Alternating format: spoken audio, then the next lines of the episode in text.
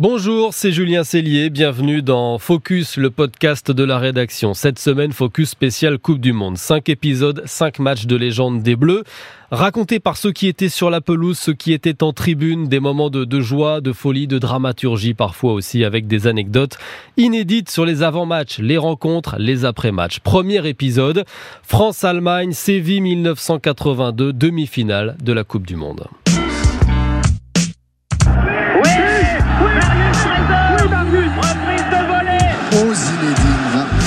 Pas ça, Pas du tout avec pas Rodrigo. ça Zinedine, pas aujourd'hui, pas maintenant, pas après tout ce que tu as fait. Allez Louis Allez mon petit bonhomme.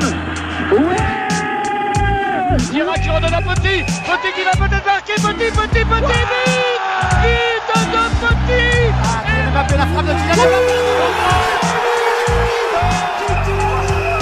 La nuit de Séville 1982 racontée aujourd'hui par un buteur ce soir-là, défenseur des Bleus à l'époque. Bonjour Marius Trésor. Bonjour. On note d'ailleurs qu'on retrouve un long chapitre sur Séville dans votre autobiographie avec Denis Grandjou, euh, correspondant RTL dans le sud-ouest, au-delà de mes rêves chez City Édition. Avec nous aussi Xavier Barret, notre encyclopédie pendant toute cette semaine de podcast, auteur entre autres du guide de la Coupe du Monde de football 2022, à acheter très vite aux éditions Solar. Bonjour Xavier. Bonjour Julien, salut Marius. Salut Xavier. France-Allemagne, c'est peut-être le match le plus tragique de l'histoire du foot français.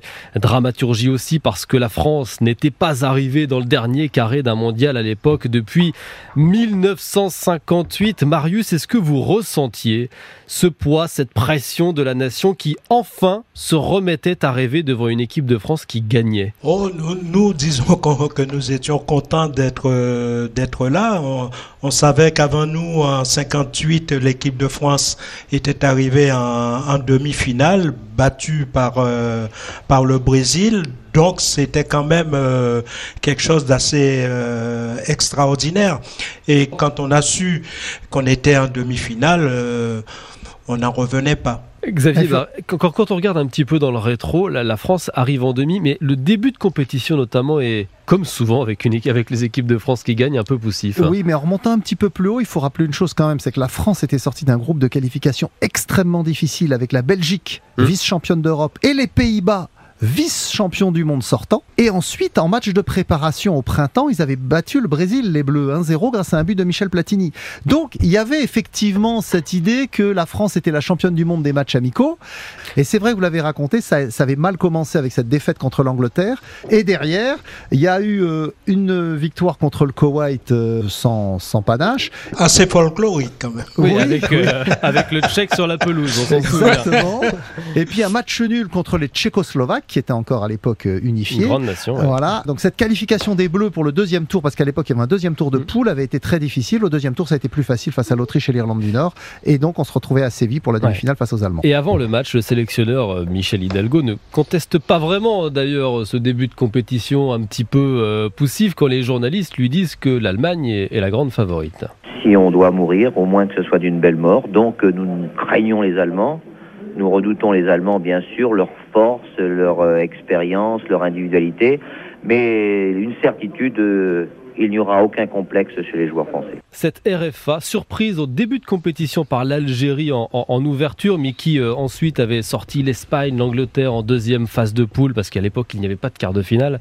Ce n'était plus l'Allemagne des Beckenbauer et des Sepp Maier, mais ça faisait quand même peur, Xavier Barret. Oui, il y avait quand même une très très grosse équipe avec euh, Karl-Heinz Rummenigge qui était double ballon d'or, euh, l'attaquant du Bayern de Munich, avec Paul Breitner qui était au, au milieu de terrain qui jouait à l'époque au Real Madrid, Uli Stilicke qui était aussi passé par le Real Madrid. Dans les buts, il y avait un certain Tony Schumacher, on en reparlera. En défense, il y avait euh, les frères Forster, il y avait euh, Hans-Peter Briegel qui jouait sur le côté gauche de la défense, qui était un décathlonien inépuisable. C'était c'était une très grosse équipe qui faisait figure entre guillemets en, en tant que championne d'Europe Ouais. de favorites de la compétition. Marius Trésor, quels souvenirs, quelles anecdotes vous gardez de, de l'avant-match? C'était quoi l'ambiance dans, dans, dans le vestiaire? Je vous ai entendu dire chez nos confrères de l'équipe il y a quelques mois, On avait peur parce que oui, huit ans avant, l'Allemagne était championne du monde et deux ans avant, elle était championne d'Europe. Oui, c'était tout à fait normal qu'on n'était pas vraiment décontracté euh, parce qu'en face, on avait euh, une équipe allemande euh, avec toutes ses, forces. On savait que ça allait être difficile. Et la façon dont on a attaqué ce, ce match, au bout de 13 minutes, on encaisse un, un but. 17e crois... même. Tiens, on a, on a retrouvé ah. on a retrouvé l'archive, Marius Trésor, parce que c'est vrai que vous n'avez pas pris le match par le bon bout.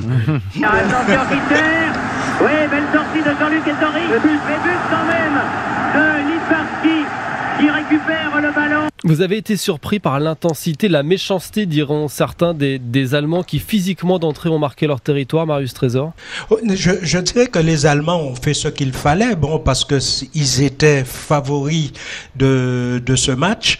Et nous, par contre, on avait cette peur euh, parce qu'on avait en face euh, l'Allemagne, euh, une grande nation du football mondial. Donc, on, on, prend ce but et je crois que c'est ce qui nous a au contraire libéré. Mm. Le fait de prendre ce but, on s'est dit, bon, maintenant, il y a plus rien à, à craindre. En plus, c'est Michel Hidalgo qui, qui nous criait sur le banc d'arrêter de, les regarder euh, jouer, qu'il fallait rentrer dans le match. Et à partir de ce but-là, on a senti une équipe de France euh, beaucoup plus libérée. On a dit, nous ne sommes pas favorites de, de ce match, donc on va jouer. C'est assez paradoxal, c'est vrai. Vous, vous, avez besoin d'encaisser un but pour vous libérer et ensuite vous déroulez euh, presque jusqu'à l'égalisation signée Platini sur penalty à la 27e minute. Oui, on... Et but Égalisation à la 27e minute Michel Platini. Un partout à la mi-temps, Marius, qu'est-ce qu'il vous dit dans le vestiaire, Michel Hidalgo? Ah, De continuer comme ça, parce que la fin de la première mi-temps était pratiquement euh, française, donc euh, de, continuer à bousculer cette équipe euh, allemande et de jouer notre football. À cette époque-là, on surnommait un peu l'équipe de France le, Brésil de l'Europe, donc ils ont trouvé qu'on était bien en place, qu'on faisait circuler le ballon et qui avait quelque chose à faire. Premier changement, 50e minute, Patrick Battiston rentre en jeu 7 minutes plus tard. Ouverture de Platini pour Battiston, attentat de celui qu'on va surnommer le boucher de Séville, le gardien Schumacher qui vient percuter le joueur des Bleus.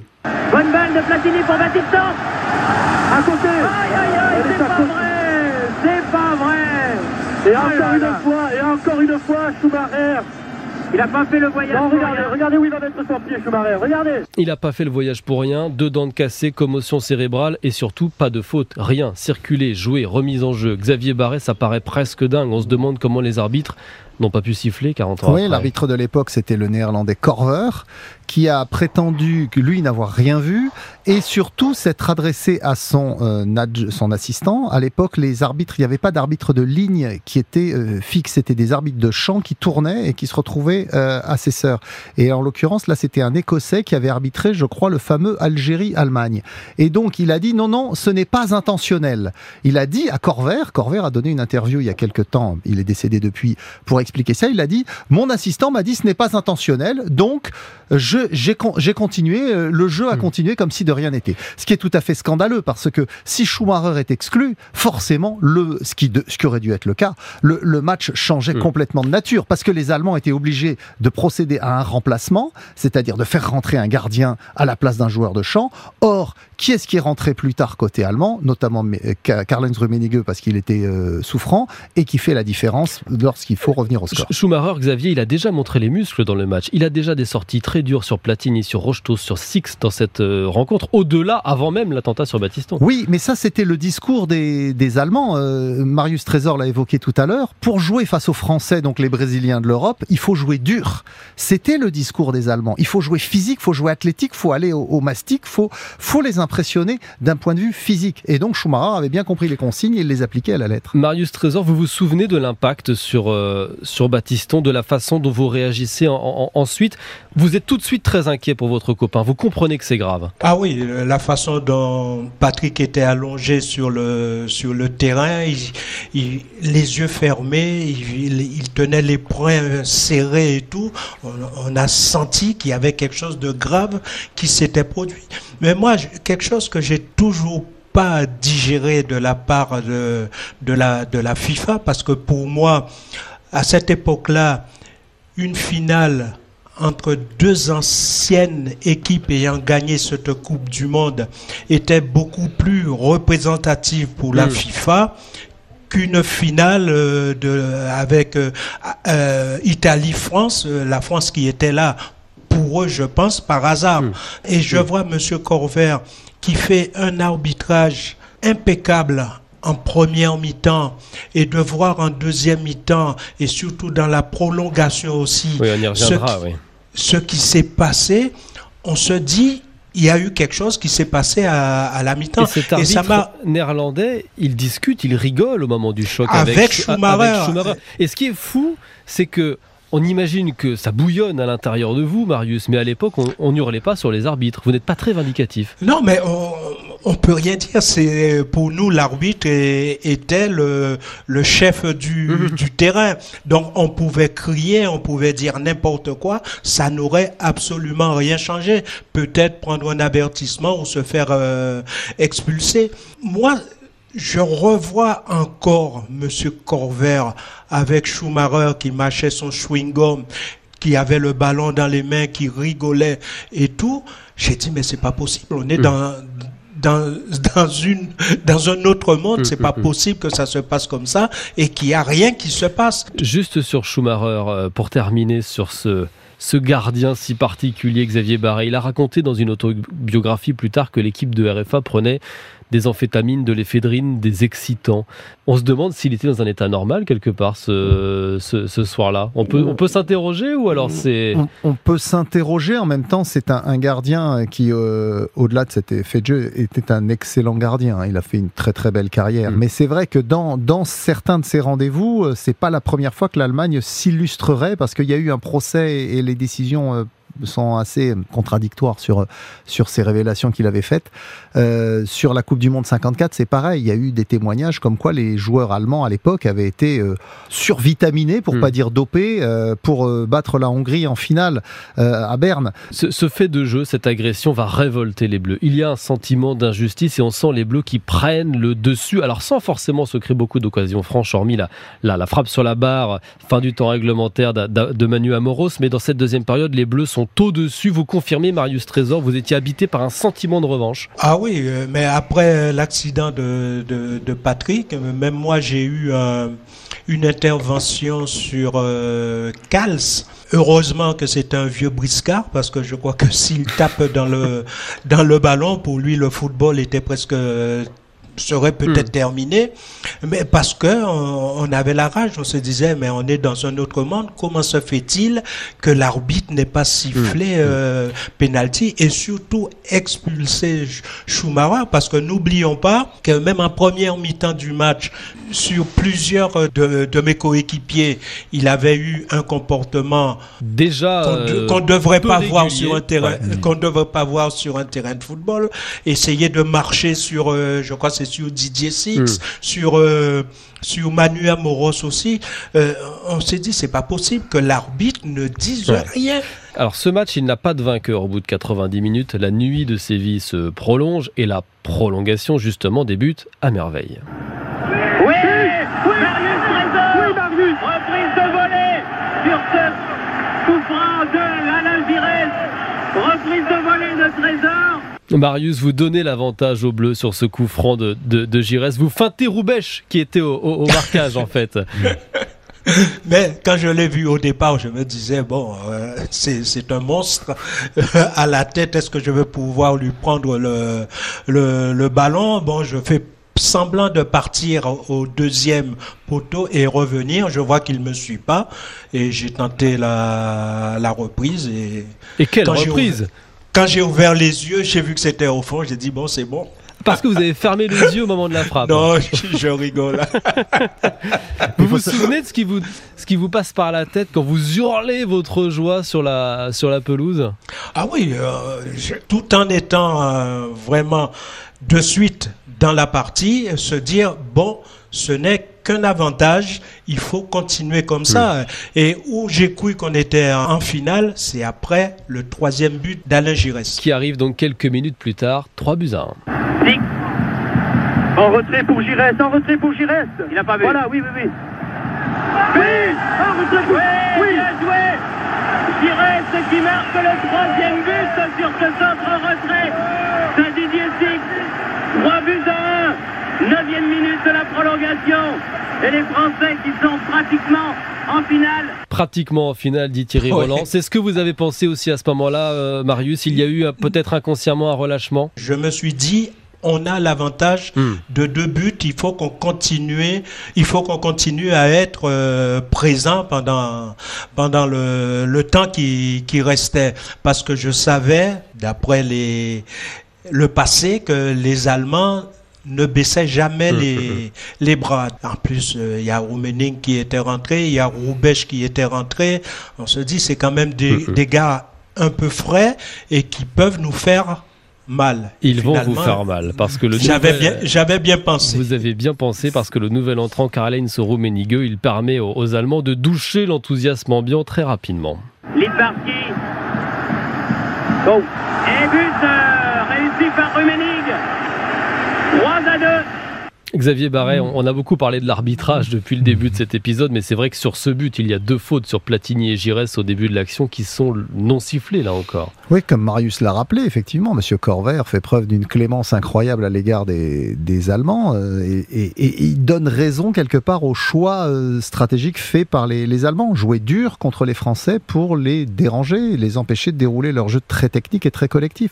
C'est effectivement ce sentiment d'injustice qu'on a tous eu. Moi, j'étais pas encore journaliste à l'époque, mais euh, un observateur passionné devant, devant la télévision. Et effectivement, on a tous eu ce sentiment Mm. d'une injustice flagrante. C'était terrible parce que cette équipe de France, elle méritait effectivement d'aller plus loin. Et d'ailleurs, l'équipe, l'équipe boucle le quotidien du lendemain avant le résultat final, parce qu'il y avait des contraintes de fabrication à l'époque qui ne permettaient pas d'attendre la fin du résultat. Et l'équipe sort fabuleux.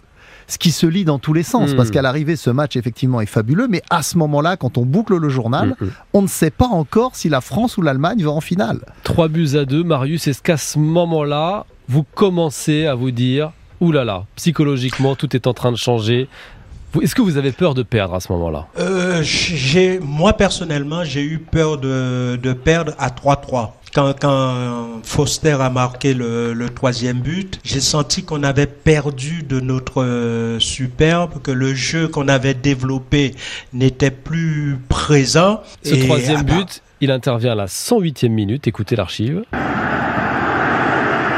But et but réussi par euh, Klaus Fischer. Égalisation, 3 partout. Et donc ce match, il va se finir parce que vous n'encaissez pas le quatrième, Marius, au tir au but. C'est la première séance de tir au but dans l'histoire d'une Coupe du Monde, euh, Xavier Barret, c'est Oui, ça elle avait été instaurée en 1974. hein, les cartons sont arrivés en 1970 et les remplacements qui n'existaient pas auparavant non plus en 1970.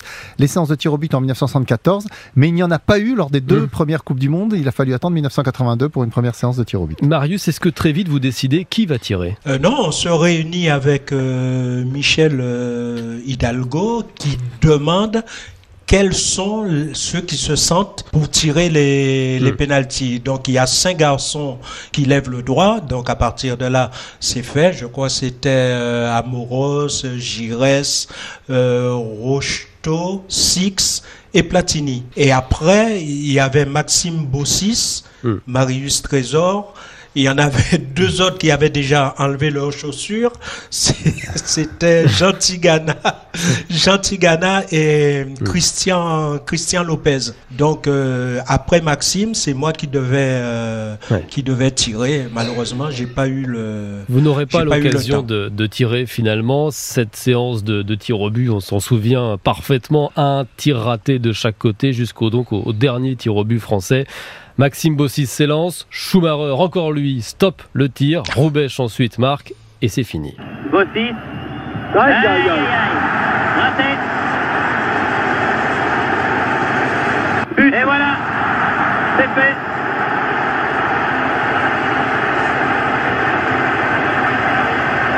Par 6 pénalties, par 5 pénalties à 4 donc.